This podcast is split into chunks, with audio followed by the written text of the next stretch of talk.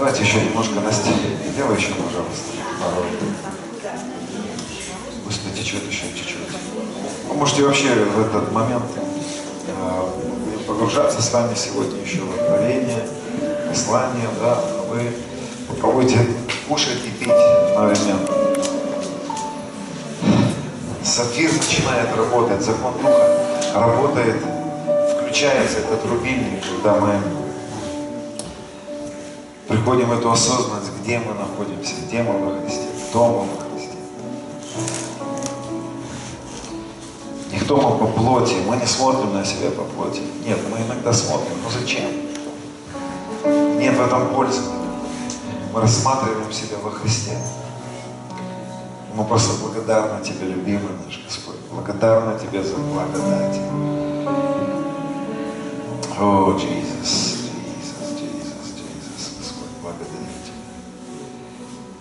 так прекрасен.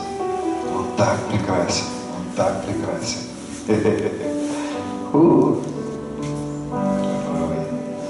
Скажите, у кого были сегодня пророческие сны? Поднимите руку. Кто?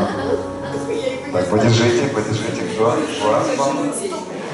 У вас был? Сегодня, да, был пророческий? Может, вчера был? Три, четыре, пять. Чуть подождешь, уже и кто-то еще поднимает руку. Шесть, хорошо. Значит, не зря. Кто-то кто спал. Хорошо, у кого есть э, пророческие сны, которые вы можете рассказать для назидания? Чтобы что-то вы видели для именно вот в эти дни, вот, вот сегодня. Не вообще, не вообще, а сейчас. Вот сегодня вы видели или вчера? Что? Сон именно. Сон. Не сон. Смотрите, если не сон, оставьте. Мне нужен сон, сны. Сегодня. Давайте. Очень короткая, как будто бы я сижу, сижу за столом, а, вот, и э, братья и сестры со мной вкушают что-то такое очень вкусное. Вот, Я думаю, что мы за столом отца сегодня будем кушать с вами. Аминь. Кушать и, и слушать. О, Господи. Надо на- разрушить эту фразу, когда я ем и глух и нем. Да? Я не глух и не нем по имени. Хорошо, у меня тоже был сегодня пророческий сон, не буду его рассказывать, потом, может быть, чуть попозже. Вот, но у вас были сны для себя, для вас, да? Хорошо, вы их понимаете? Да? Не понял. Кто не понял свой сон, поднимите руку. Да? Расскажите. Выйдите сюда, чтобы слышно было? Вы можете рассказать это при всех или не стоит? Нет, почему? Ну давайте с вами дадим возможность пророческому, э, пророческим ангелам сновидения дать возможность да, понять, что они рассказали. Э, Вообще я сны в последнее время вообще не вижу практически. Классическая ошибка. Никогда не говорите, я не вижу сны, Я против никогда, вот после эту фразу, это не для вас. Это очень такая часто, я не вижу сны. Зачем ты это рассказал, да? Но не надо, вы, ты, ты сам себя ну, отрубаешь от этого, да? Отрубаешь от каких-то, ну, от, ты вот сказал, ну, пожалуйста, ну, пользуйся. Поэтому не говорите, я часто, я не вижу сны, или я не часто, ты часто видишь сны. Аминь. Но сегодня был удивительный сон, потому что я вчера, когда вот молились, э, что высвобождали слово на кого-то, э, значит, за кого-то, за семьи, за кого, я за своих детей молилась, э, потому что в свое ре- время у меня дети все с Господом, но они сегодня, на сегодняшний день э, живут как бы своей жизнью, все равно своей жизнью, не посещают собрания святых, и я очень как бы за это думаю, молюсь и вот. И сегодня удивительно было такое, что, конечно, я очень была взволнована таким сном. Не очень он был приятный для меня, кажется, потому что я увидела, как я ходила возле своего старого дома, где я же рос- росла. Это очень, ну, такой старый уже ветхий дом, давно это все. Вот, и я там что-то делала, делала что-то. Я не знаю, что я там делала, что-то я ходила там делала. И потом я захожу в сам дом, захожу в дом и э, понимаю, что я этого возраста, в котором я сегодня нахожусь. Я захожу в этот дом, но я вижу своего бывшего мужа, там, ну, еще почему-то молодого какого-то, как бы, вот, и вижу своих детей. Я вижу их маленькими, маленькими. У меня старший сын, потом две дочери. Э, Первый сын с дочкой погодки практически, а младшая, она нам- как бы младше намного, там, 7 или 5 лет. Э, Вот, и я вот их вижу, и мы зашли в этот дом, и в нем так много мусора, так много всего, что меня как-то меня стало это волновать. Я думаю, что это такое, что это, почему, э, что мне тут вообще, что я тут делаю, не понимаю, почему. И там так холодно, так неприятно. И я думаю, что же делать, как быть? И вот муж как-то в одной комнате там ходит, я в другую комнату зашла, которой я любила быть, в комнате в этой. И вот там дети мои, думаю, надо скорее печку э, затопить. И как бы стараюсь затопить печку эту. И вдруг я вижу, лежит младенец в... вообще, Младенец завернутый. Это моя младшая дочка, которая была рождена, еще вот только-только была рождена. И ей там было, ну, буквально, наверное, месяца два всего. Ей сегодня уже 30 лет. Вот. И я думаю, почему я оставила их? И она голодная, меня не было там, наверное, дня два или три, вот так вот. Меня не было. Я думаю, почему я их оставила? Почему я не понимаю? Я думаю, что это такое? И я ее так взяла и думаю, как мне ее сейчас накормить? Она столько дней была голодная. Думаю, как мне ее накормить? И я понимаю внутри, что мне не надо давать воду по капелькам. И молоко. Молоко тоже по капелькам. Но я думаю, почему? Откуда у меня молоко? Но у меня такое внутри возникло, что у меня есть молоко. У меня есть молоко. И на этом я проснулась. Вот, и держала ее на руках, вот эту маленькую малютку. Хорошо. А Вы, вы не поняли свой сон? Нет, не поняла совсем. Поняла, правда? Не поняла. Нет, я так могу что-то догадаться в чем-то, вот как бы. Ну, пока... Посмотрите, большинство снов снятся к чему-то, да? Каким-то ситуациям, которые происходят. И я думаю, что сейчас очень интересные вещи происходят на данный момент здесь. И я бы, я бы предложил бы вам такую версию. Вы были в доме, в котором вы Росла. росла когда-то, да? Да. Очень часто дом, в котором мы где-то росли, очень часто снится людям. Вот. а В большинстве своем это означает, э, это означает, что сон именно про вас, про вашу, про вашу личную жизнь. Не про церковь, не потому что ну, есть такие корпоративные какие-то про что-то, да.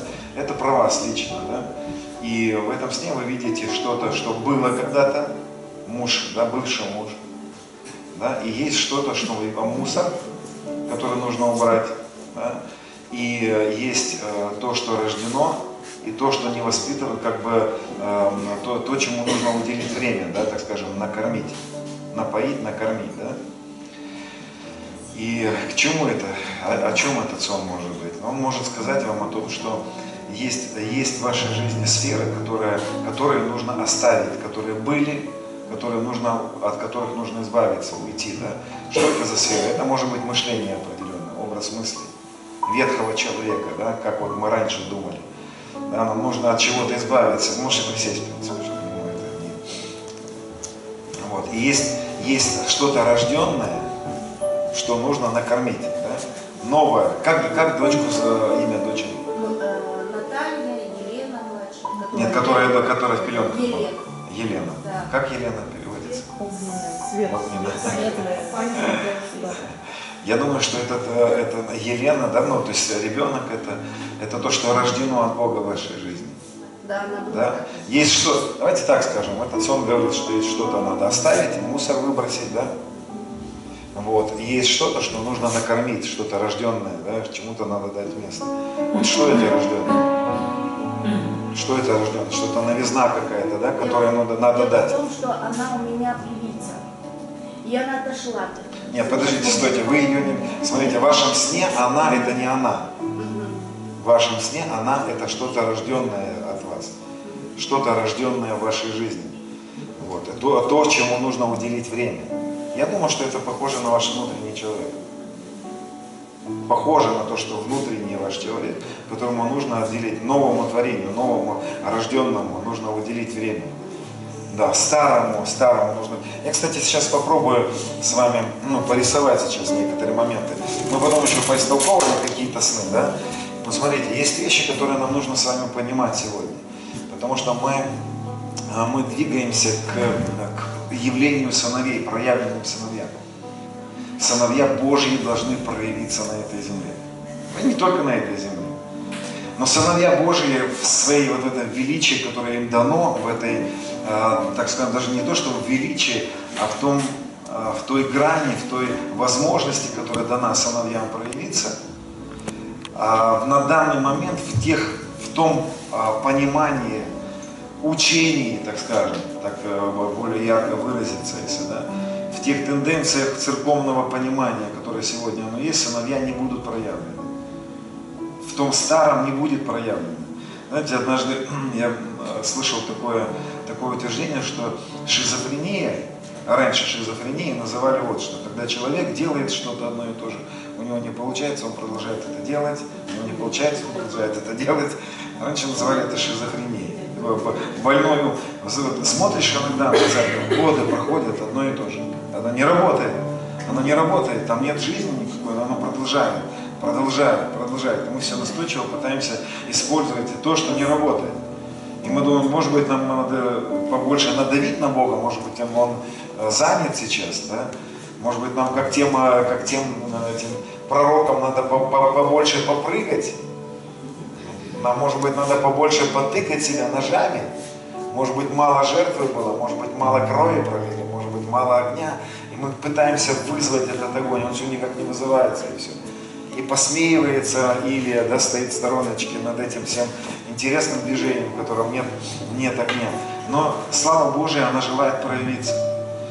И я хочу, знаете, как рассказать один момент, попробую сюда передвинуть, да, ты, ты, ты специально, да, ты что-то снимать. Но, давай, опа, кто поможет? Давайте, сломал.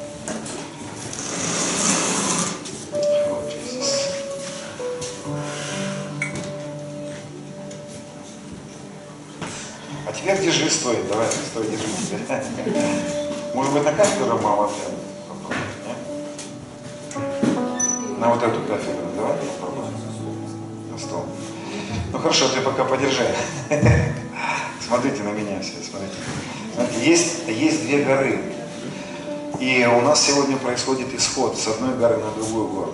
Я думаю, что вы здесь все находящиеся, вы примерно понимаете, о чем идет речь, но мы с вами сейчас попробуем более ясно это, эту картину обрисовать, чтобы вы понимали эти две, две сути, две сущности, две горы. Есть, давайте вспомним, вот это у нас будет, а, это у нас будет Египет. Настя, пожалуйста, не играй. Это у нас будет Египет, где а, когда-то мы с вами были, когда-то мы услышали весть, благую весть о Христе, Да? У нас была Пасха с вами, мы, мы закололи агнца, скушали его, съели Евангелие. А, У нас по-разному нам пасхального агнца преподнесли. Вот я вам рассказывал, какой пасхальный агнец- был у меня в моем случае. То есть у меня было вообще интересное Евангелие было донесено. Так, как дальше? Вот. И вот мы все с вами услышали Евангелие здесь, в Египте, услышали о Христе и вышли из, из Египта.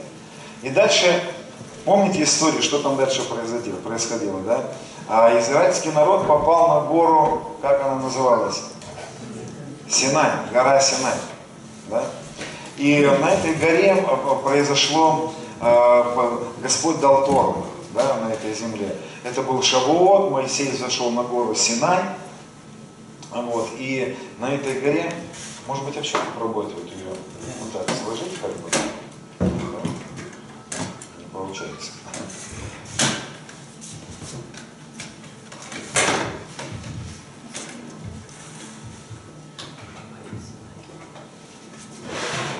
Вот На горе Синай всегда все ломается.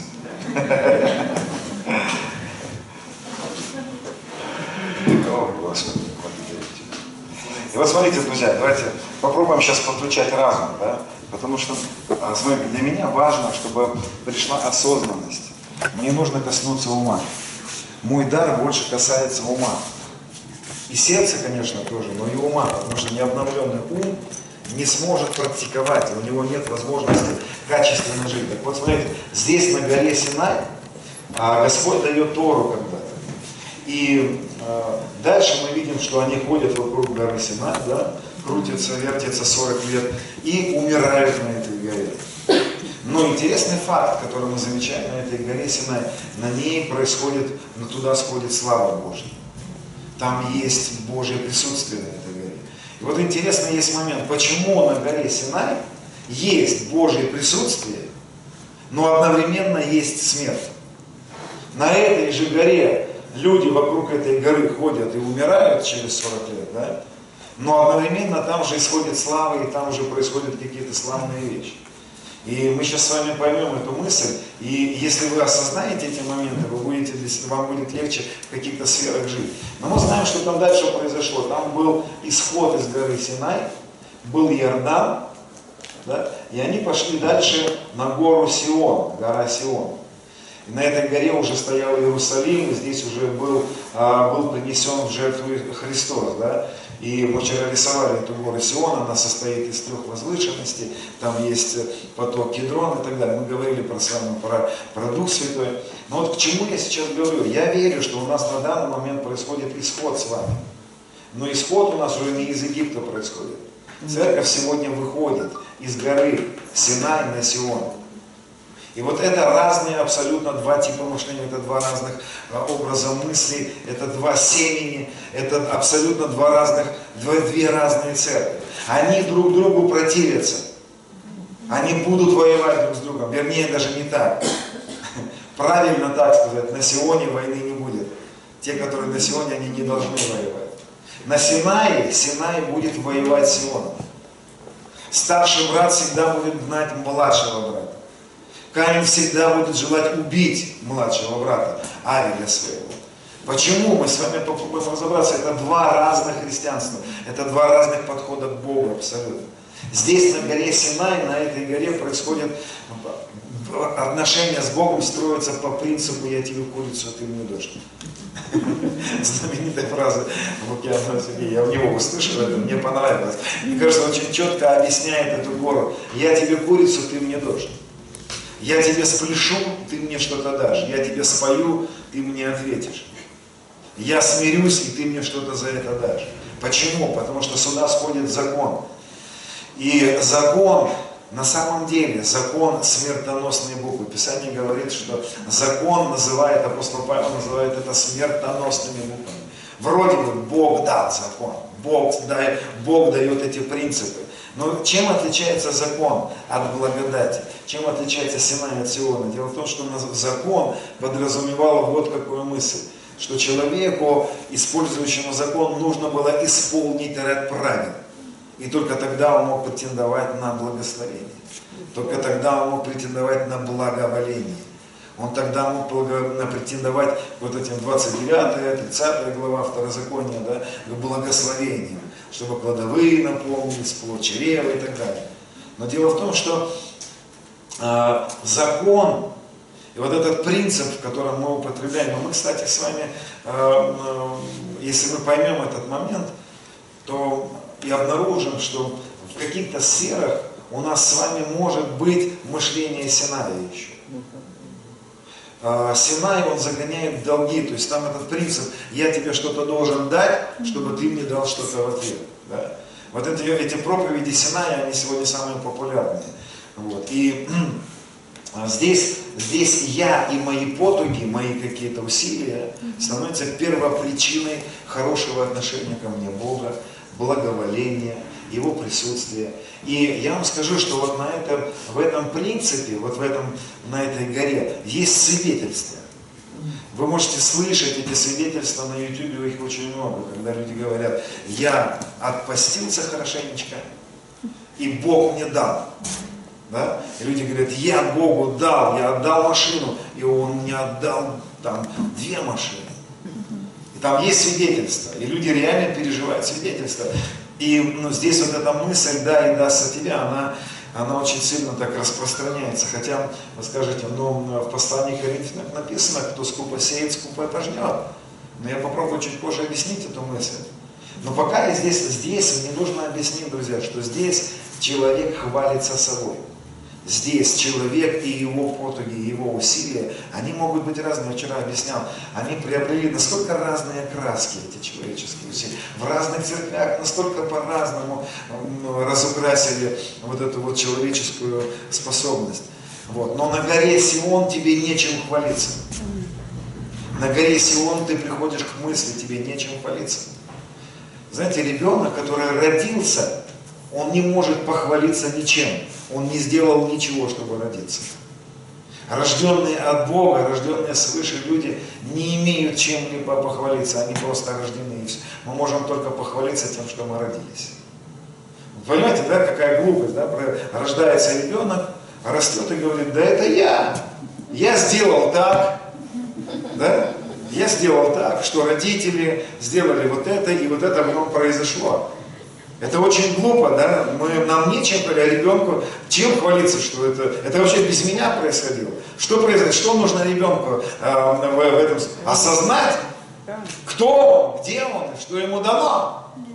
Все, ты не можешь больше ничего сделать, ты будешь осознать и принять верой, кто ты во Христе. И здесь, на Синае, на Сионе, мы с вами приходим в откровение, нам нечем хвалиться.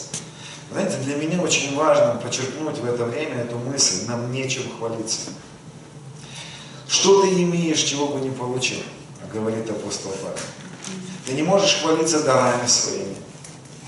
Ты не можешь хвалиться, что у тебя есть там, а, что ты посещаешь там, а, перемещаешься, пере... ну, вот, вот, вот, какие бы славные вещи с тобой не происходили, тебе нечем хвалиться. Что ты имеешь, чего бы не получил? А если получил, что хвалишься, как будто не получил. Друзья, на Сионе нам нужно прийти к такому смирению. Здесь э, вот эта работа Христа на кресте настолько лишает нас возможности чем-либо хвалиться. Это, это мысль, которая лишает возможности гордости иметь в нашей жизни хоть какое-то место. Тебе нечем хвалиться. Дары, пророческие дары, дары силы. Ну послушайте, послание к Ефесянам, 4 глава написано. Он пленил плен, вошел на высоту, пленил плен и дал дары человекам. Ты где там был? Ты кто? Ты что мог сделать? Какую денежку ты ему дал за это? Апостол Павел очень просто говорит, он пленил плен какой-то, вошел на высоту и дал дары человеку. Все, ты понимаешь, что слово дар это то, что вот ты, ну, это ты, на тебе, ты, а, а- а- а что мне? А что мне за это делать? Ничего. Как э, тот мультик вот в советское время ви- видели, там с цветочками идет. э, просто так, да. Ты, а за что? Просто так. Вот это благодать. В чем благодать? Благодать в том, что ты не можешь чем-либо похвалиться. Послание к Ефесянам, вторая глава, говорит о том, что мне отдел, чтобы никто не хвалился. Я взял как бы симфонию, э, взял, забил слово «хвалиться», и обнаружил, насколько много раз апостол Павел говорит эту фразу. Нам нечем хвалиться, нам нечем хвалиться, нам нечем хвалиться, нам нечем хвалиться. Это раздражало религиозный мир тогда. Это раздражало. Почему Каина раздражал Авель? Потому что Каин приносит от, от, от плодов своих рук. Да? Помните, Каин, он же там возделывал эту морковку. Это же надо было в то время, вы вспомните, там уже проклятие было на, на земле, да, что будешь в поте лица возделывать редиску свою, вот эту картошку, ты все это, это, это все будет для тебя тяжело. И он приносит Бога от плодов своих рук, показывая, Бог, посмотри, какой я крутой. Ты сказал, что будем в поте лица трудиться. Я трудился в поте лица. Посмотри, это жертва, благослови меня за мою... Его жертва Каина, его дар имел неправильный мотив. В его даре был, он был в этот момент на горе Синай. Синай подразумевает тебе, что-то надо сделать, чтобы он тебе что-то дал. И Каин не получает ответа никакого. Конечно, мы удивляемся, почему годы проходят, мы все даем, даем, даем, даем, даем, даем, даем кто-то один там где-то стрельнет, у кого-то что-то произошло, да, и ты думаешь, чем я хуже его, я не могу понять. Я даю то же самое, что этот человек. Также дают и десятину уже, а потом, я помню, когда было время, мы десятину давали. Сейчас вам прикол, прикольный случай расскажу. Значит, я начал бизнесом заниматься, это начало 2000-х. Ну и как неопытный э, бизнесмен, я прогорал постоянно, что мне не получалось. Вот. Но как э, духовный человек я искал причины э, в духовных сферах. Там, бесы виноваты, ну, всегда кто-то там виноват, мы же верующие. Вот. И я, значит, э, что первая какая мысль была? Десятину отдаю. Думаю, что такое, может быть, не, ну, не отдаю десятину. Потом вдруг вычитал в книжке, оказывается, не, не 10% надо было отдавать. Оказывается, там 27% надо было отдавать. Там было три десятины. Думаю, ну ладно, три десятины, так три десятины. Главное, чтобы прокатило, главное, чтобы ну, что-то получить от него взамен. Да? В принципе, 30 отдашь, в 30 в 100 крат вернется, ну выгодно. В принципе, выгодная тема, да? Ну, вот. Я как бы отдаю 30%, не работает. Меня все разваливается, что-то клиенты разбегаются, деньги, ну там, там столько было ситуаций. И я помню, встречаюсь с одним пастором, вот, из одной церкви, не буду называть какой. Вот, и он мне говорит, хочешь, я тебе скажу, почему у тебя такие проблемы? Я говорю, ну скажи, мамона на тебя напала, дух мамона атакует тебя. Я говорю, а как победить этот дух, ты мне расскажи. Он говорит, жертву пастору принести надо. Он сам был пастором, но, туда, но другой церкви. Я не был тогда пастором, вот. но это было очень привлекательно звучало, принести жертву пастору надо. Я говорю, а что, что, какую жертву? Он говорит, ну ты выбери вот жертву какую-нибудь, такую хорошую жертву. Вот. И ну, я ходил, думал, пришел к пастору, говорю, пастор, что тебе, что, что надо тебе? Что надо? Ну, что? Он говорит, мне надо, мне нужны двери, он как раз купил квартиру тогда, мне нужно, мне нужно установить двери в квартиру. Ну, у меня ребята, бригада, мы как бы работали, давай, все, я ему, значит, эти, а они не идут, эти двери. Вот, знаете, когда, кто когда работал, вот иногда как по маслу все, раз, а оно не клеится, эта дверь какая-то кривая. Я прихожу, а что криво двери-то? Я говорю, переделывает. Они переделывают в эту сторону криво. Дверь открывается, цепляет пол. Давай переделывать ее туда, сюда. Это раз, два, три, четыре, пять, шесть, семь, восемь дверей надо было в квартиру ставить. И ни одна нормально не установилась дверь. Ни одна не установилась. Я думал, да что ж такое? И здесь жертва, бесы мешают жертву принести пастырь. В общем, мы ему установили эти двери, он потом мне сказал, я лучше бы не устанавливал. Это было не благословение, а проклятие для него. Через год мы купили у него эту квартиру и жили с этими проклятыми дверями, которые то не открывались, то не закрывались. В общем, Ничего не произошло, знаете, вот просто ну, проклятие продолжало действовать. Почему? Потому что когда мы на горе Синай, мы пытаемся заработать благословение, то тогда включается очень важный закон. В послании Галатам написано, все утверждающие себя на делах закона отпали от благодати, остались без Христа. И там еще так написано, что каждый, кто пытается утверждать себя на делах, должен исполнить тогда все. Но не исполнивший все, подлежит проклятию. Поэтому этот путь, в этом, на этой горе там будут свидетельства, в каких-то сферах, да, будет прорыв какой-то, ты будешь давать, и что-то к тебе придет. Но одновременно ты становишься на скользкую дорожку, на которой ты пожинаешь не только благословение, но и пожинаешь проклятие закона. Остаешься без Христа. Вообще эта фраза, утверждающая себя на делах закона, отпали от благодати, остались без Христа, страшно звучит, правда? Вы когда-нибудь задумывались, ну, что эти христиане есть? И вы, ну, вы когда видели христианина, который я отпал от Христа, остался без благодати. Во всех церквях все в благодати, все со Христом, да? Никто не осознает себя вот в этом в состоянии отпадения от благодати. Я таких христиан не встречал. Я не встречал никогда церквей, которые бы считали, что они отпали от благодати. Я никогда считал. Все, все верят, вот, что мы все, все мы делаем правильно, ну, там же написано, да. И мы вы- вы- вы- выговариваем из Ветхого Завета эти принципы, не понимая вообще сути благодати. Вот это опасный путь. Поэтому здесь была слава, сюда сходил огонь, но здесь слава проходящая. Здесь слава не останавливается, здесь слава не может быть проявленной. Потом, почему? Потому что помните, когда Моисей спускается с горы, там слава была, он же светился, ему сразу мешок на голову, шмяк, выскочка. Сиди, как все, смиряйся. Что-то тут э, о славе начали говорить. Ага, небо собрались посвящать. Пакет на голову, хватит. Не смотри эти проповеди, не дадим тебе. Там не дадут, там, потому что он же здесь, на этой горе, ты, ты всегда недоделанный. Ты всегда такой, ты- тебе куда-то надо вот еще простираться, ты как бы, ты где-то вот, ну, ты должен еще заплатить эту цену. И в принципе, этот путь такой, что ты никогда ее не заплатишь. Вы знаете, что у православных есть такая фраза, как преподобный.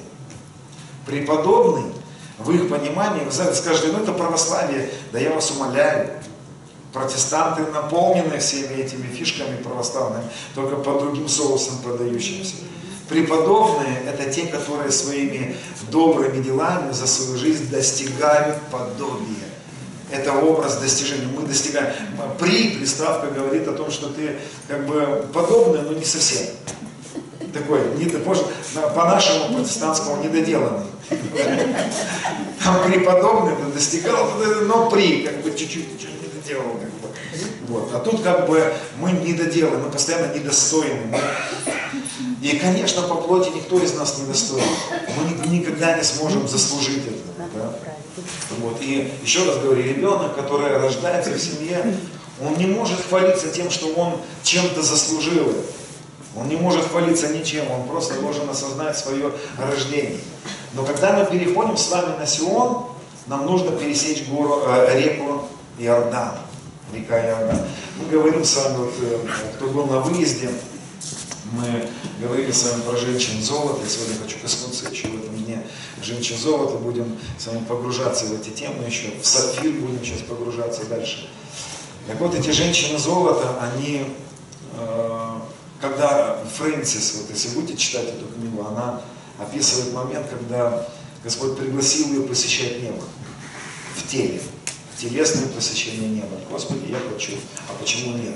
Кто-то скажет, а где написано, что это можно, а я скажу, а где написано, что нельзя.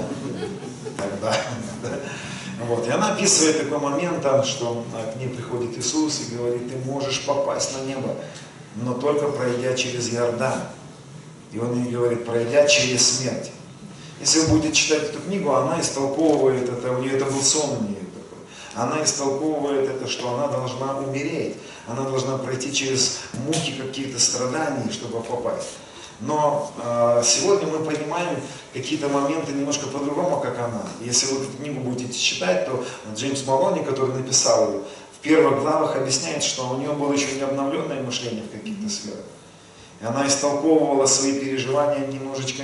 Она, посещая небо, верила, что она, она может болеть и должна болеть, что через болезни Бог смиряет ее. Это, было, это были сороковые года. У них было такое богословие, они верили в это. И даже с этим богословием ее туда Господь забирал. Но нам сегодня у нас другой путь. Нам открыто больше, нам нужно погружаться в большие переживания. Поэтому они более масштабные, поэтому они занимают более, ну, они более становятся так само распространенными, более корпоративными, больше людей. Так вот, когда я прочитал этот момент, что он и сказал ей, что ты можешь попасть туда через Иордан. А где Иордан появляется? Иордан как раз таки разделяет эти две горы. Как раз таки Иордан, и он ей говорит, Иордан это смерть, ты должна пройти через смерть. Дело в том, что вот это слово Иордан, оно переводится, оно состоит из двух слов. Иор и Дан, это два еврейских слова. Иор это, вообще слово Иордан переводится так, суды, которые принесли смерть. Суд, который принес смерть. И вот тут я хочу заострить свое внимание, потому что мы не можем оказаться на Сионе никак иначе, чем как пройдя через Иордан. Я знаю, что кто-то слышал эти темы, но если вы погрузитесь еще больше, услышите, больше растворите веры в это, погру... пропитаетесь этой, этой мыслью. Дело в том, что на горе Сион, помните, мы говорили, нечем хвалиться.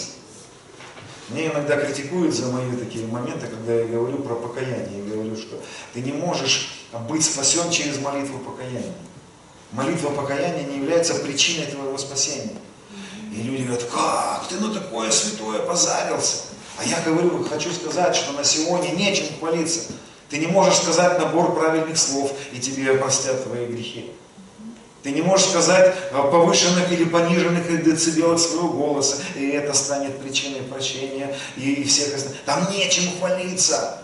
Даже осознание своей неправоты и раскаяние, против которого я ничего не имею против.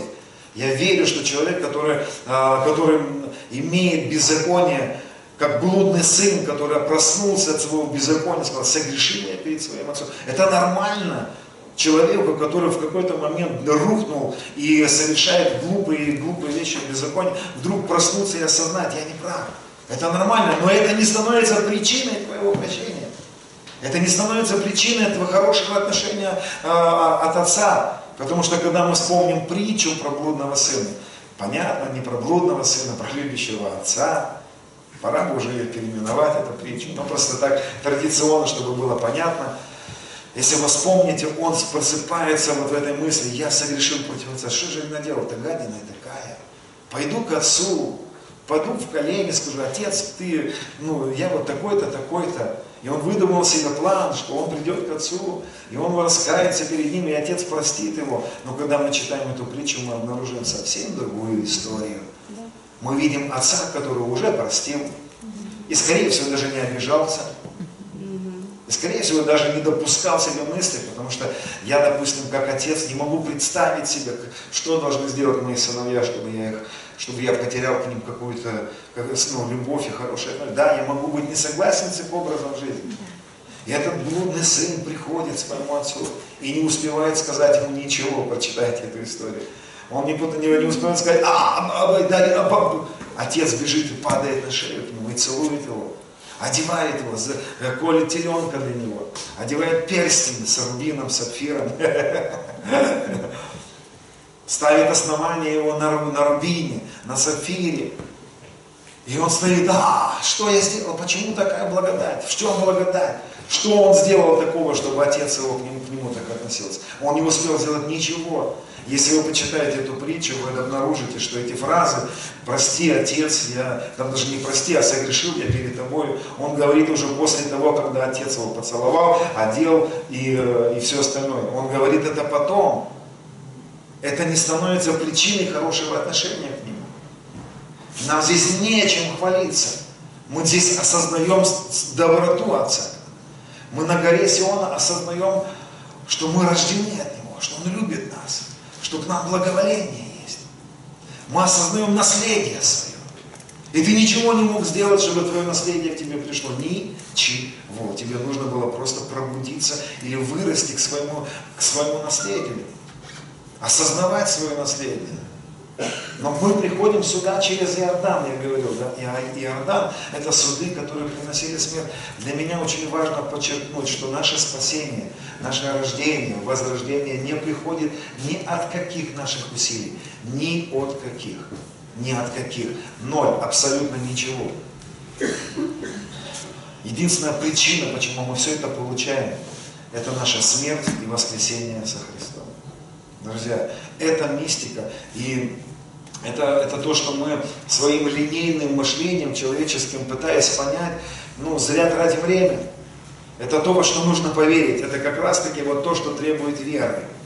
Это то, что просто требует веры. Мы не понимаем, как это произошло. Шестая глава к римлянам, вторая глава э, третья глава к. И послание Галатам наполнено одной и той же мыслью. Павел говорит, что мы соединены были с Ним подобием смерти. И соединены подобием воскресения. Апостол Павел говорит в третьей главе Колосинам, если мы умерли со Христом, вы умерли со Христом. Он говорит, что мы воскресли со Христом. И это стало единственной возможностью для того, чтобы нам сегодня пробудиться к той реальности, которая нам дана через смерть и воскресение Христа. Этот момент, когда мы с вами умерли и воскресли, это момент рождения нового творения. Здесь рождается один, первый и единственный новый человек под главой Христом. И это чудо, к которому мы пробуждаемся. Друзья, на что похоже сегодня э, и наш разум, и наше состояние, допустим, и состояние этих людей? Знаете, когда ребеночек рождается, он ничего не понимает. Он не понимает, что он родился в семье короля. Он не, не понимает, что он богат. Он не понимает, что он наследник всего. Он не понимает своих корней. Он вообще ничего не понимает. И потом, когда он возрастает, он вдруг понимает, вау, я, оказывается, родился в такой семье. И он начинает пробуждаться к своей реальности. Вот что с нами происходит.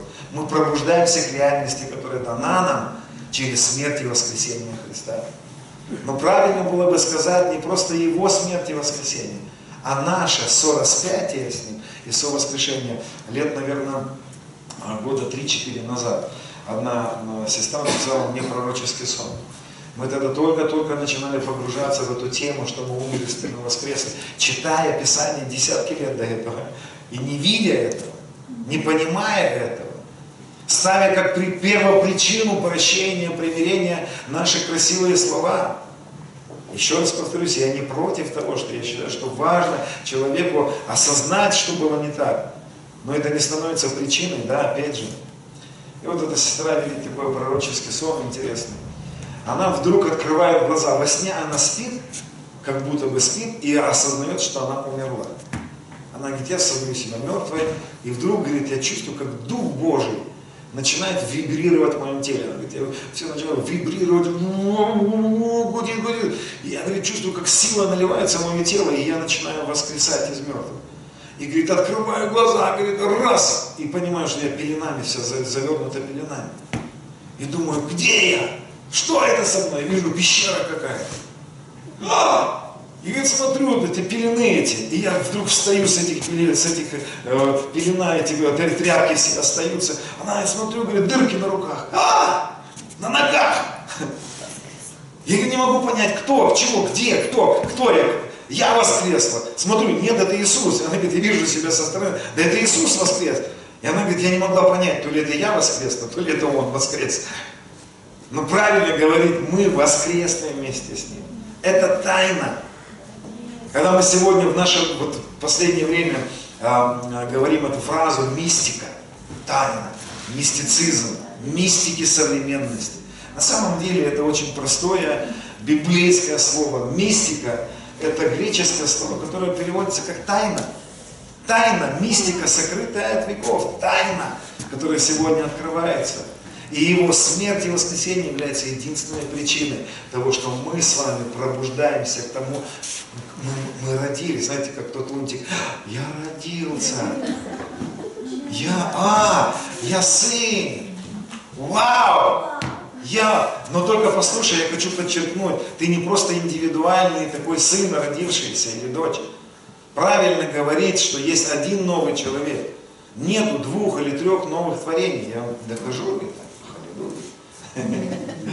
Давайте с вами посмотрим, потому что мы, мы сегодня с вами погружаемся в, в то, чтобы наш разум переформатировать.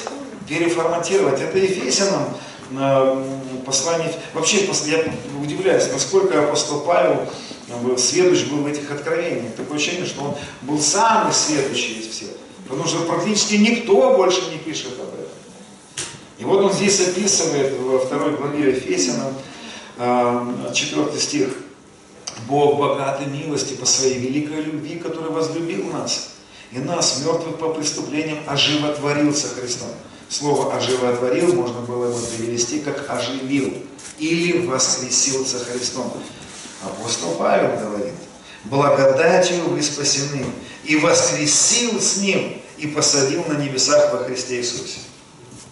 Я сегодня слушаю такие слова, мне некоторые критики говорят, ну это вот он так, что, что имел в виду апостол Павел? Ну он имел в виду будущее. Вот когда-то придет Иисус, и мы воскреснем вместе с Ним. Стоп, стоп, стоп, стоп, стоп, стоп, стоп. Всем буквоежкам посвящается.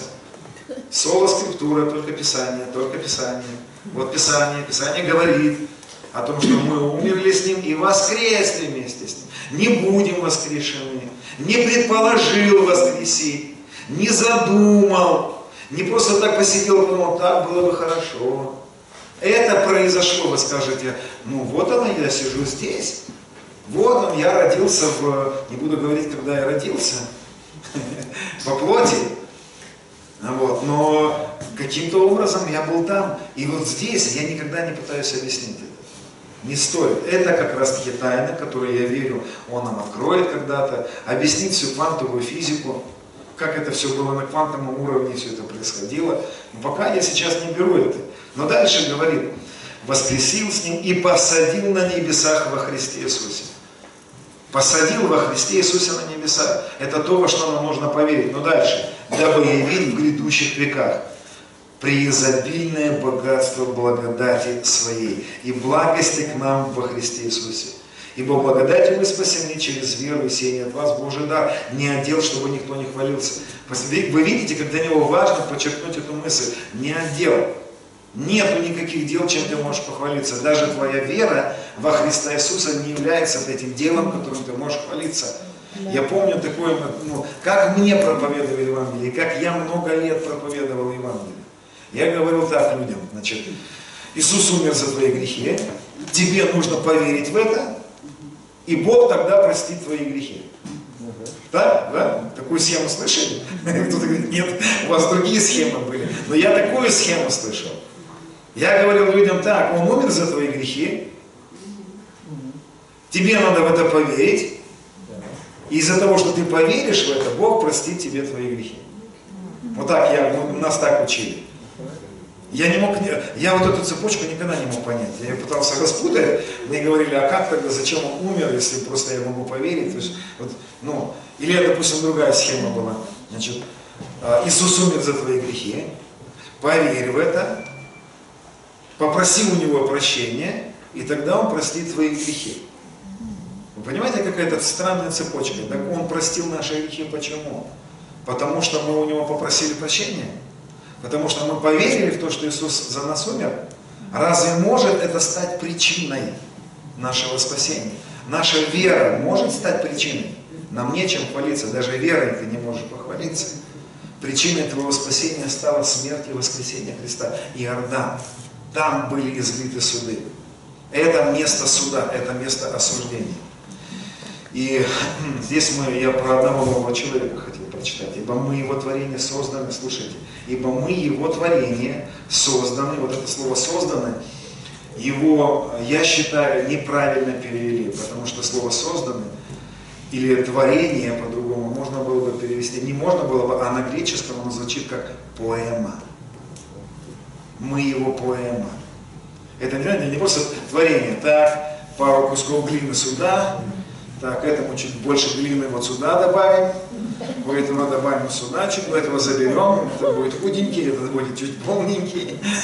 Вот. Мы такой, ну, слепил такой горшочек, типа, ну вот, нет, мы его поэма.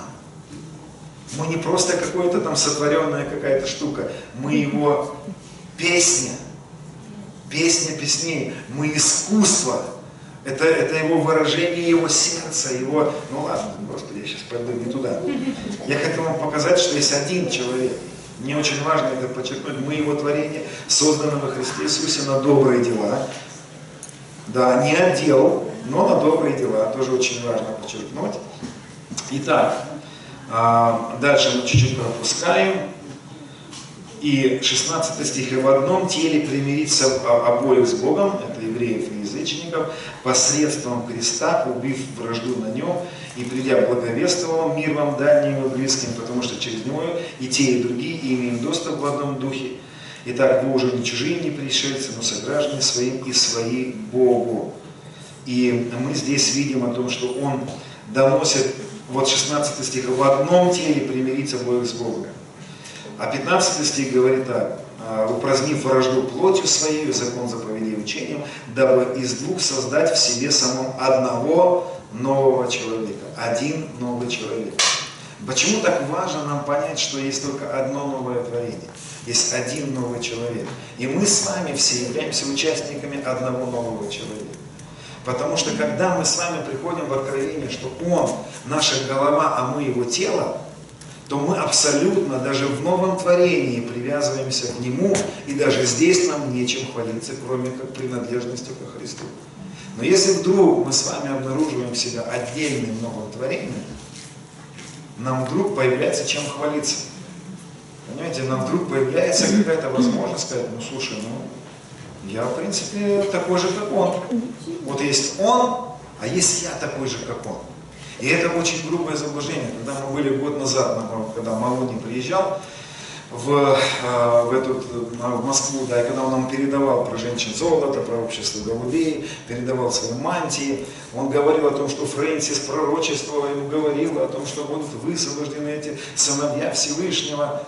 И он тогда сказал о том, что вам нужен будет дар распознания развлечений. Мы чуть попозже будем высвобождать этот дар. Это часть сапфира, дар развлечения. Так вот, он сказал одну интересную вещь, что Фрэнсис, и, и ему Иисус это тоже говорил, и ангел, который к нему приходил в 19 году, он ему говорил одну интересную вещь. Он сказал, смотрите, будьте аккуратны, чтобы не, не принять мысль такую. Он говорит, я не имею в виду, что явленные сыновья это такие же подобные Иисусу. Это некоторые такие личности, у которых есть абсолютное подобие Иисусу. И Иисус пришел только лишь, чтобы, знаете, пробудить нас к Его подобию.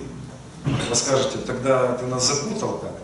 Но я хочу объяснить. Дело в том, что вот Малоня тогда объяснял так. Он говорит, Иисус ему сказал, что сыновья проявленные, это Христос проявленный через нас. И теперь послушайте внимательно. Образ и подобие, которое заложено в нас, это Христос в нас.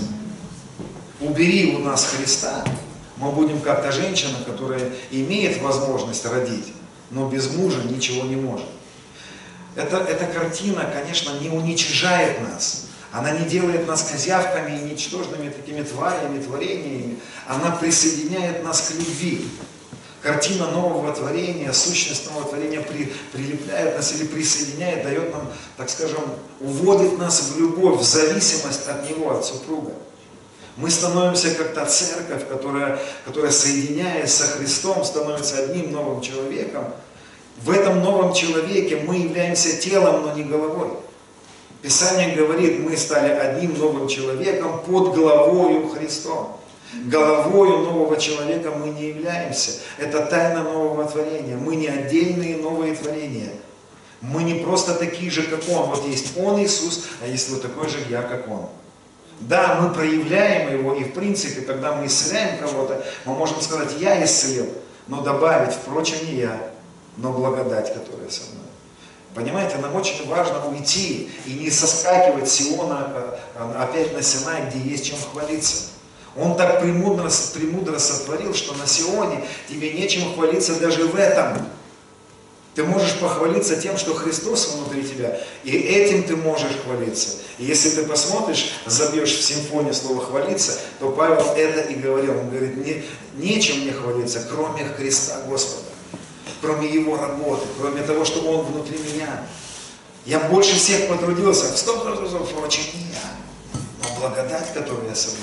Понимаете, это как та супруга, как вот, как вот мы, допустим, с моей супругой, она имеет в себе возможность, и, и может ли она сказать, что мы с ней одно?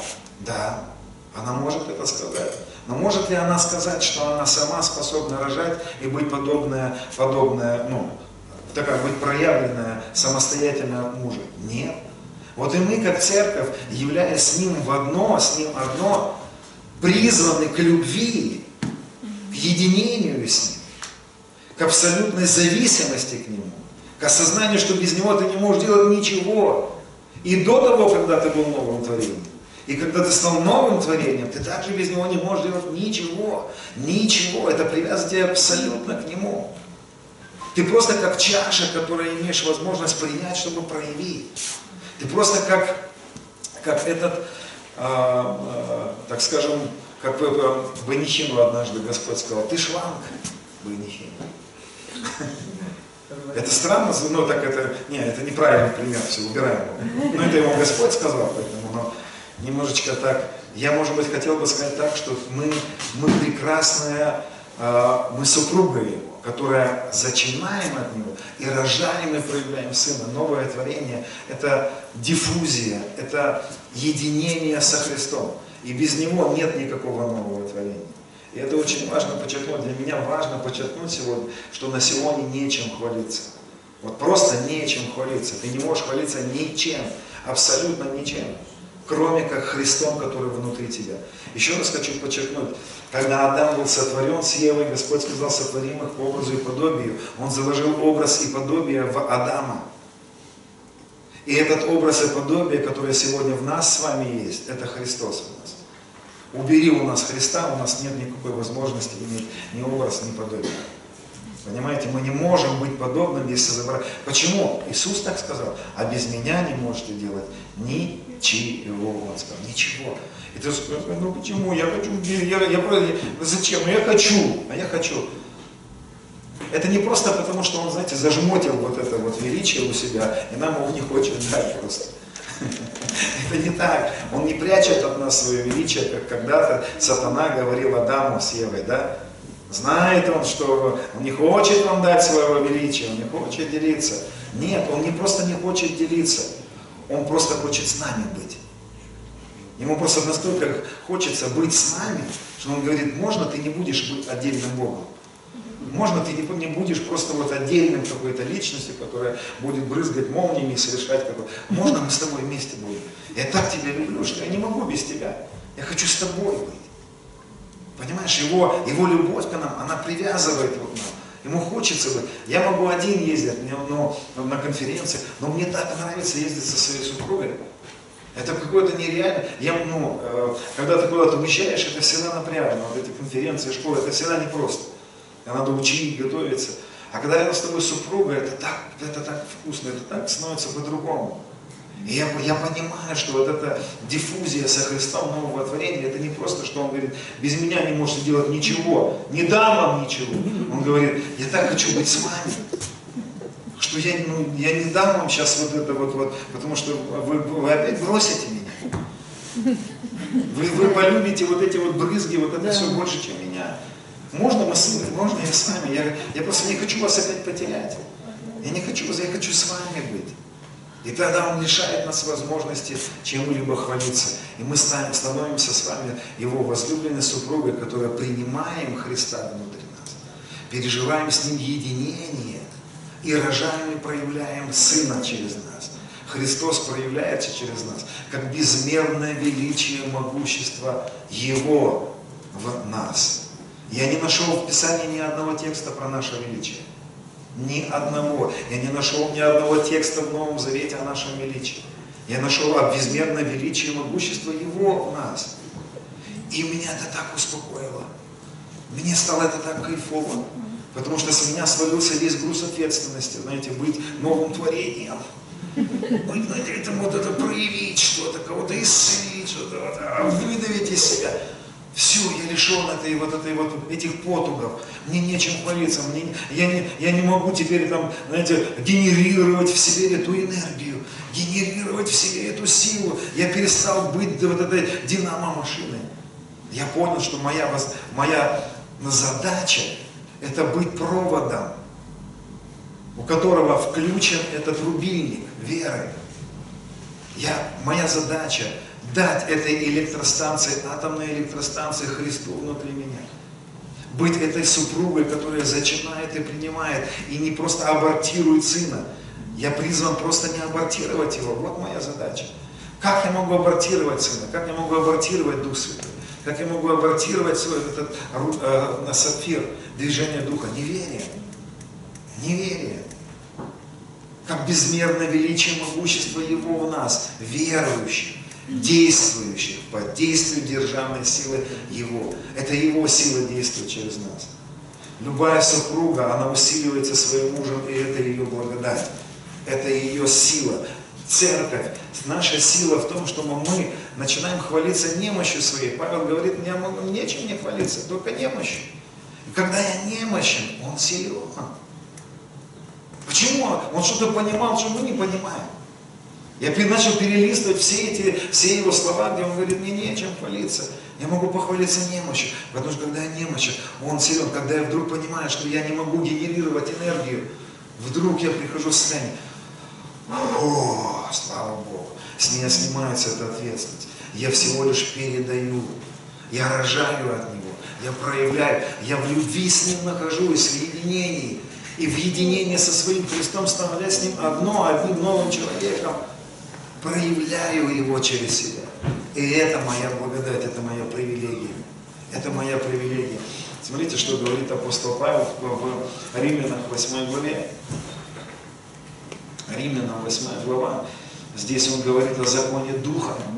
Слушайте, Дух Святой, вот этот сапфир, сапфир, вот эта электростанция внутри нас, Дух Божий, безмерное величие и могущество Его. Как апостол Иоанн немножко по-другому перефразировал эту мысль, Павел говорит, безмерное величие и могущество Его.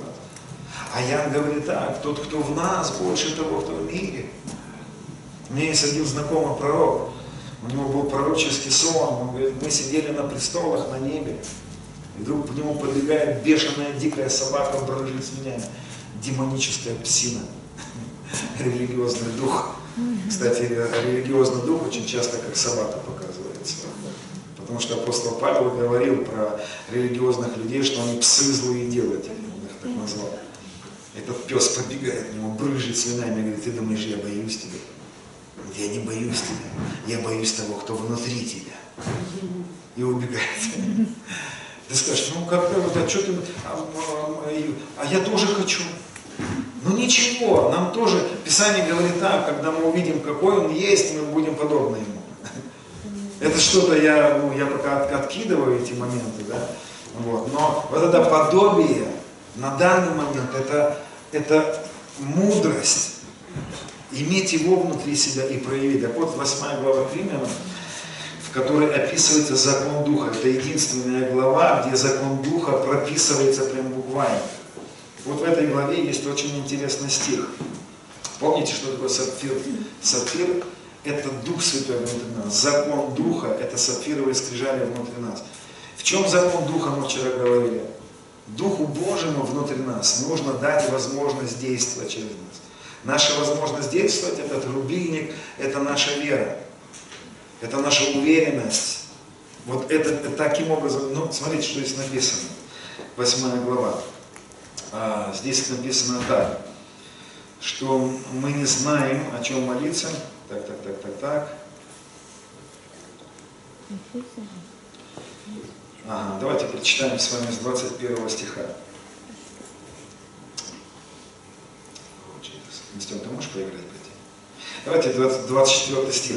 «Ибо мы спасены в надежде. Надежда же, когда видит, уже не есть надежда. Ибо если кто видит, то чего ему надеяться? Но когда надеемся на то, чего не видим, то ожидаем в терпении. Также и Дух подкрепляет нас в немощах наших. Вот здесь интересно, есть такой переплет слов, как будто бы идет одна мысль, что э, он говорит, ибо мы спасены в надежде. Надежда, когда видит, уже не есть надежда. Но когда мы надеемся на то, чего не видим, ожидаем в терпении, также и Дух. Причем здесь также и Дух?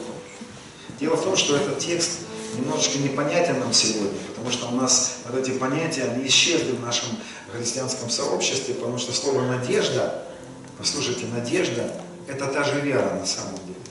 Как объясняют надежду Богослова? Они говорят так, надежда – это время, которое я провел в ожидании того, во что я верю.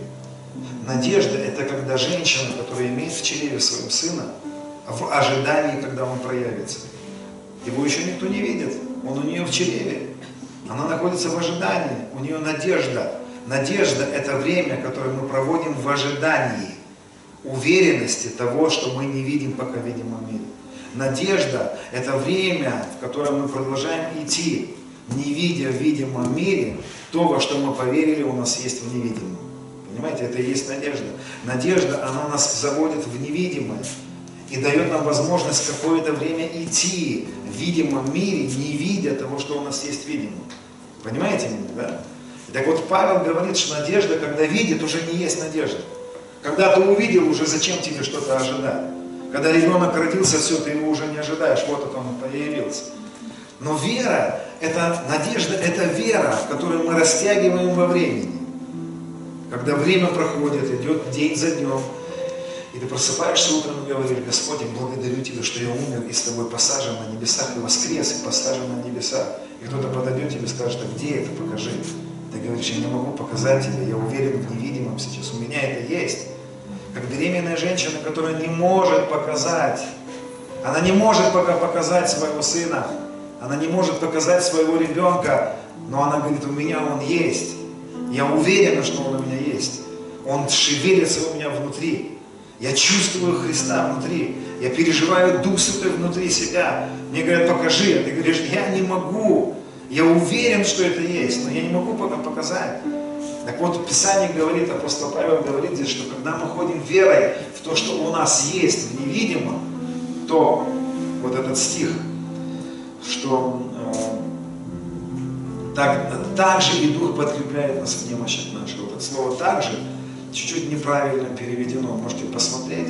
Дело в том, что вот это слово, вот, как, вот, эта, вот эта мысль, вот как она объясняется. Когда мы ходим верой в то, что у нас есть в невидимом, из-за этого Дух Святой подкрепляет нас в немощи наших. Из-за этого, из-за того, что мы перешли из видимого в невидимое, в уверенность невидимого, поэтому Дух Святой и начинает высвобождать силу в наших немощах. Слово немощи, апостол Павел очень часто это слово использует. Слово немощи, он имел в виду не просто вот такой, знаете, я такой немощный такой. Он имел в виду в наших неспособностях что-либо изменить. И он говорил о том, что мы должны прийти в немощь. На самом деле нам нужно осознать свою немощь. Здесь, на сегодня, на Синае ты осознаешь свою мощь. Я могу, я сделаю, я совершу, я принесу, я прорвусь. Сюда, когда ты приходишь, ты осознаешь свою немощь. Я ничего не могу сделать. Я не могу чем-то хвалиться. Вот эта мысль, немощь. Мне нечем хвалиться. Я помню, когда я старался победить грех в своей жизни. Я думал, у меня получится. Я был вот на этой горе, я, я старался, я, и потом прошли, прошли годы, и я понял, я немощь, я не могу. Я сдался. И Павел говорит, что когда мы немощны, он говорит, о, молодец, ты наконец-то перестал собой хвалиться. Ты наконец-то понял, что тебе нечем хвалиться. В твоих способностях нет возможности проявлять Христа. Ты, ты, у тебя нет этой функции, ты не отдельный Бог. Ты не отдельное такое божество похоже. Что делает Нью сегодня? Залетает в Россию, в русское пространство Нью Я смотрел, мне скинули некоторые ролики, я посмотрел там некоторых своих, ну, комментарии, некоторых своих друзей нашел. Вот New это религия, которая, которая говорит о том, что мы боги здесь на земле. Что вот Иисус пришел, Он такой Бог, и мы пробуждаемся к своей абсолютной идентичности Христу. Вроде бы, вроде бы как бы вкусно звучит эта мысль, но подожди, стой, стой, стой, стой. Нет, мы не пробуждаемся к тому, что мы боги. Мы пробуждаемся к тому, что мы в Боге. Мы пробуждаемся не к тому, что мы отдельные боги, которые будем тут брызгать. Нет, мы пробуждаемся к своему единению со Христом. Мы пробуждаемся к своей, э, к этому диффузии, к этому слиянию со Христом. Но женщине нужно пробудиться, жене церкви, пробудиться к тому, что она в единении со своим супругом имеет совсем другие функции, не такие, как супруг. Вы понимаете, да? Муж и жена суть одно. Но жена усилена своим мужем. Она не просто такая же, как муж. Смирение сегодняшней церкви нас с вами, в том, чтобы мы приходим в состояние, я без тебя. И это, меня не знаю, для меня это настолько сладкая мысль, я настолько кайфую от этого состояния, потому что меня настолько привязывает этот мир. Я, я осознаю свою абсолютную беспомощность. И это настолько сладко понимать. Это настолько вкусно понимать, что Он моя любовь. И Он все мое. Он все, что мне нужно. И я так рад, что я без Него ничего не могу. Я так рад, что я не отдельный Бог. Я так рад, что я в Нем, с Ним одно. Я слит с Ним, я влит в Троицу, то, чему не допущено ни архангелом, ни херувимом, ни серафимом, и ни другим тварям, которых мы не знаем даже. Мы не знаем о многих творениях Божьих, но они не допущены в Троицу, в отличие от нас. Нас запустили. Мы стали одно с Ним. Мы стали одно с Духом Святым. Соединяющиеся с Духом стали один Дух. Это так сладко. Мы стали с Ним одно. Мы объединились в этот один новый человек, в котором, да, мы Его тело, а Он наша голова. Да, тело не голова, и голова не тело. Но это так вкусно, это настолько прекрасно осознавать свою слабость. Ну, послушайте, что, что Павел говорит про, про женщин в Писании. Как он говорит? Он говорит о том, что они а, как наимощнейшие. Понимаете, мы-то себя как церковь порой наимощнейшим сосудом. Мы возьмем сподобие Бога. Нас никто не остановит. Даже Бог. Но нет, церковь, она наимощнейший сосуд. И это настолько прекрасно, что мы настолько привязаны к Нему, мы настолько, я не знаю, какими примерами еще это объяснить. Но мне настолько это классно, эта мысль, мысль, настолько она мне нравится, настолько я... Почему? Потому что я абсолютно теряю возможность чем-либо хвалиться. И даже здесь. Хвалящийся, хвались Господом. Ты можешь хвалиться тем, что ты в нем, а он в тебе.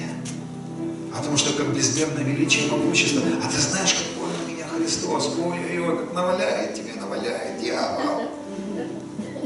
Как он, он с тобой что сделает, в баранку тебя скрутит. Через меня. Я больше всех потрудился. Впрочем, не я. Впрочем, это был не я, нет. Это мы делаем. Я так размышлял думал, кто рожает детей? Жены или мужья? Как правильно сказать? Почему написано Авраам родил? Кто родил Исаака? Авраам или Сара родила? Это тайна. Это, это, это, это настолько прекрасно и прелестно осознавать, что мы не просто отдельно рожаем кого-то и проявляем, мы с ним в единении, в этой диффузии объединились в одно и стали с ним одно. И Христос проявляется через нас. И это один новый человек, и на этой горе Сион. Все это мы имеем Христа через нас только лишь по одной причине. Потому что мы умерли с Ним и. Единственная причина. Единственная, я сейчас последнюю мысль скажу, но сделаем перерывчик уже. Апостол а, Иуда, четвертый сын Иуда, который является да, Иисус у нас лев из колена Иудина, да? Лев из колена Иудина. И когда мы читаем а, значит, первую а, книгу Судей, книгу Судей, первая глава, не буду открывать, но мы потом, если хотите, посмотрим. Там описывается такая история о том, что умер Иисус Навин, и у них были какие-то воины, и они судили их, а, царей еще не было, были судьи в Израиле. Господь поднимал людей, через которых Он вел Израиль тогда. И они вопрошали, у них была война. Они говорили, кто пойдет на войну первый, Господь? Кому отдашь победу? И там пророк, э, Господь говорит, Иуда пойдет. Он пойдет, ему отдам. Одному колену из 12, одно колено, он говорит, Иуда пойдет, ему отдам победу. Он принесет победу. Вся победа ему принадлежит. Но там интересная мысль происходит. Иуда, колено Иуда обращается к колену Симона. И говорит, Симону, Симон, ты пойдешь со мной? Ты разделишь со мной победу? Чего? Господь сказал Иуде, Иуда, ты будешь, ты будешь. Почему? Яков в 49 главе Бытия, благословляя детей своих, говорит Иуде, четвертому сыну. Он говорит, ты будешь править над братьями своими, Иуда, тебе правление. Ты главный, ты старший, ты победу, ты лев. И там много всего написано. Это самый большой текст из всех сыновей, кого он благословлял. Но зачем Иуда поворачивается к Симону и говорит, Симон, ты пойдешь со мной? Ты разделишь со мной добычу? Друзья, вот что с нами происходит. Он победил, он совершил, нам нечем хвалиться. У нас нет никакой возможности хоть чем-то похвалиться. Но он обращается к нам и говорит, ты разделишь со мной. А знаете, почему он обратился к Симону? Потому что Симон был вторым сыном Якова. И Симон и Левий совершили очень серьезный грех. Они убили мужей, ни, ни в чем не повинных, из-за одного насильника, который изнасиловал их, сестру. Вспомните эту, эту историю.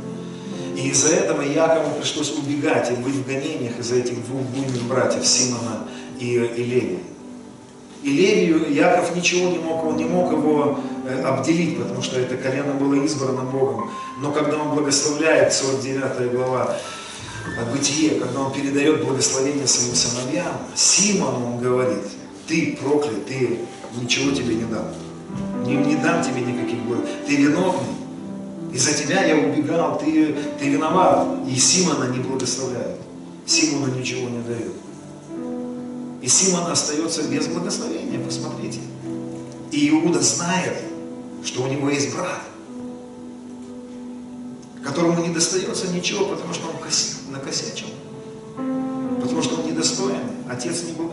Нет, все, мы Друзья, это мы, те, которые не, не можем претендовать ничего. Мы настолько все портили, что бы мы ни пытались исправить, мы все портили. Я помню в детстве, когда мне хотелось что-то отремонтировать, приходилось за мной все отремонтировать, что я пытался ремонтировать. Я все портил всегда. Мне всегда говорили, не трогай! Там сломался какой-то чайник, я пытался говорить, Потом мне говорят, откуда ты, почему куча болтиков осталась после тебя?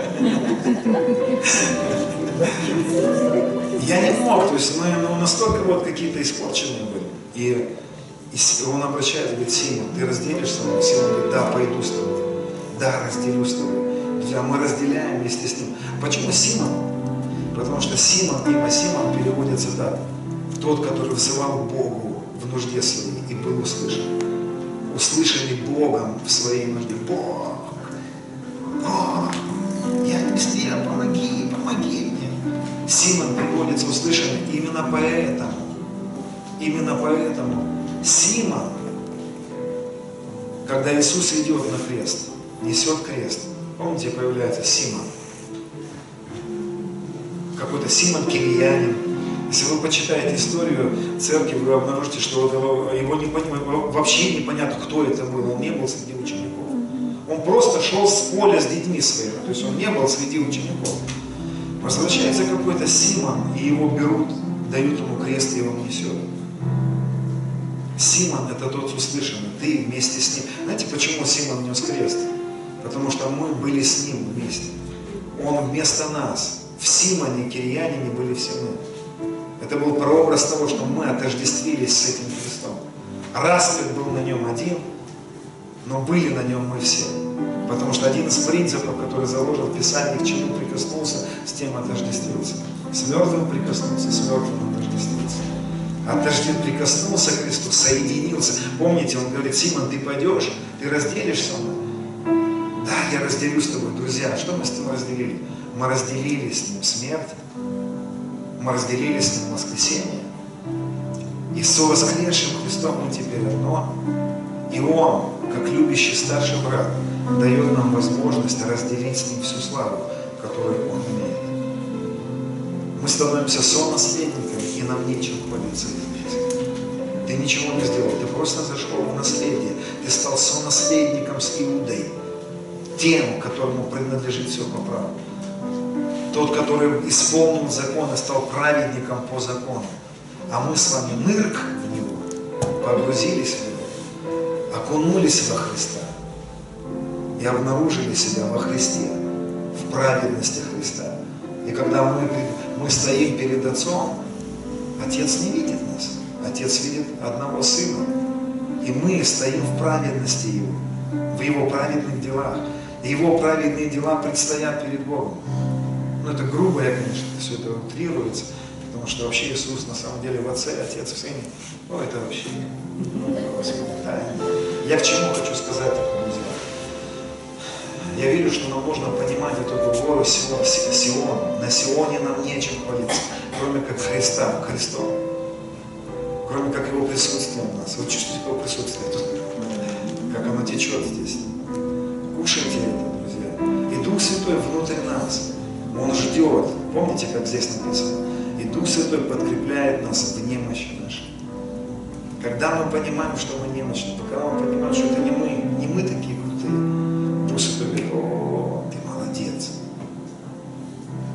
что тебе нечем молиться. Ты понял, что только Христос внутри тебя единственная возможность тебе прорваться, быть сильным, победоносным. Да, Господь, да, мне нечем хвалиться. Я хвалюсь тобой, я хвалюсь тобой твоей работой. Я благодарен тебе, что я разделяю с тобой, с Иудой, все то, что ты совершил. И погружаюсь в это откровение. И Дух Святой, как сапфир, вдруг подкрепляет нас, начинает укреплять, и начинает действовать внутри тебя. И ты раньше боролся с грехом, ты пытался его победить, и вдруг ты приходишь в состояние, я не могу. Я вымываю свои сети. Ловил, ловил, ловил, ничего не поймал. Стою на берегу и вымываю сети.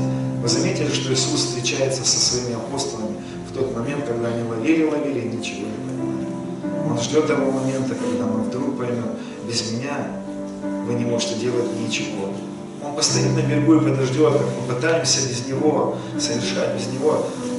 И потом Он видит нас, мы вымываем сети, Он говорит, о, они готовы. Теперь мы поплывем. Теперь мы, мы совершим. И когда Петр плывет с потом в лодке, он говорит, выйди от меня. Какой я был глупый, что я без тебя вообще пытался что-то делать. Вы понимаете, какая премудрость, когда ты немощен, когда ты понимаешь, все, я не могу сам победить свои грехи. Я не могу победить свою, свои стихии. Но Дух Святой, который внутри меня, единственная способность и возможность ходить с праведной жизнью.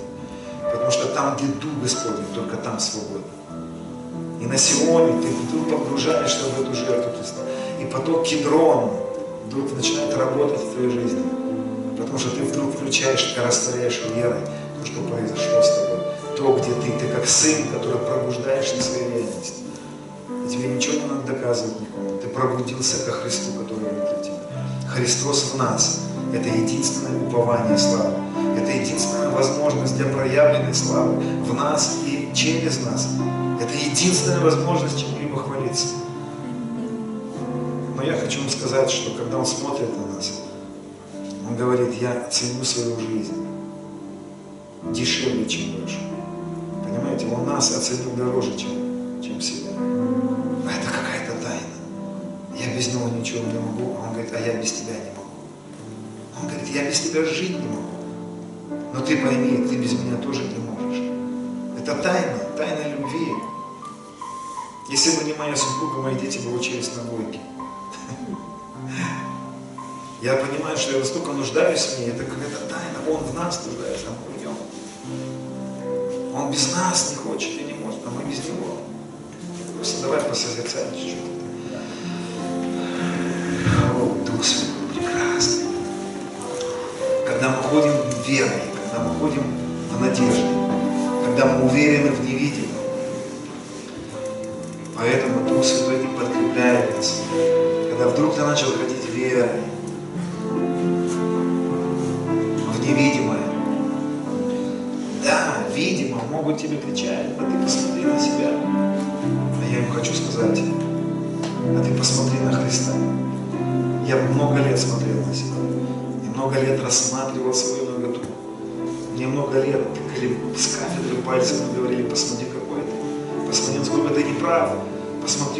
Исправь себя, исправь себя.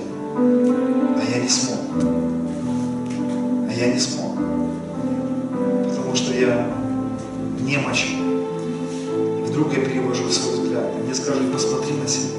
А я хочу сказать, а ты посмотри на Христа. Переведи свой взгляд на Сына. Я устал за всю свою жизнь рассматривать я, змеи. Я не хочу его рассматривать. Мне говорят, посмотри на нашу страну, я говорю, а ты посмотри на это по-другому. Она наполнена славой. Наша земля наполнена славой. Вся земля полна славой. Вся земля полна славой. Кто-то скажет, нет, вся земля полна страшных войн, катаклизмов, разрушений. А я хочу сказать, а ты посмотри на все. Через свою позицию сораспятия Иисуса Христа. Посмотри, как Он смотрит, Он говорит, я совершил, я искупил землю. Я искупил эту землю. Я омыл ее, я очистил ее. Я уже заплатил цену. И поэтому я решил смотреть не на видимое. Я решил, что мне нечем больше хвалиться. Я решил, что мне больше нечем хвалиться. Да, я могу сокрушаться порой в том, что я сделал, сделал и сказал, но мне и этим. Хвалиться своим, смирением. Я не могу хвалиться откровениями. Я не могу хвалиться своими встречами с Ним. Я не могу ничем хвалиться. Я ничего не имею, чего бы не получил. Но я так благодарен Ему, что Он обогатил меня Христом. Я так благодарен Ему, что Он оценил свою жизнь, мою жизнь дороже, чем свою. Так благодарен Ему, что Он нуждается во мне. Я так благодарен Ему за эту, за эту любовь, за эту связь. И я согласен быть наимощнейшим сосудом. Я согласен быть наимощнейшим сосудом. Я устал быть наимощнейшим сосудом. А без тебя не могу делать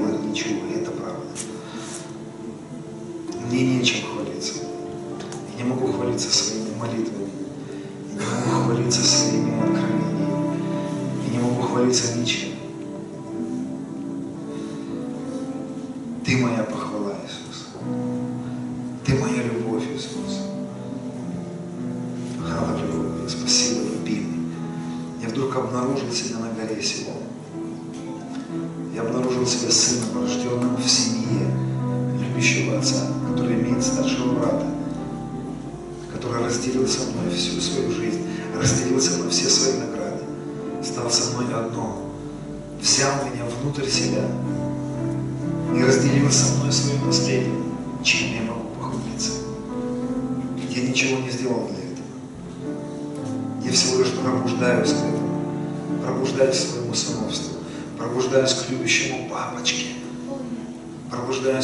папе, который любит меня просто так, пробуждаюсь к папе, которому я не должен что-то сделать, чтобы он дал мне козленка.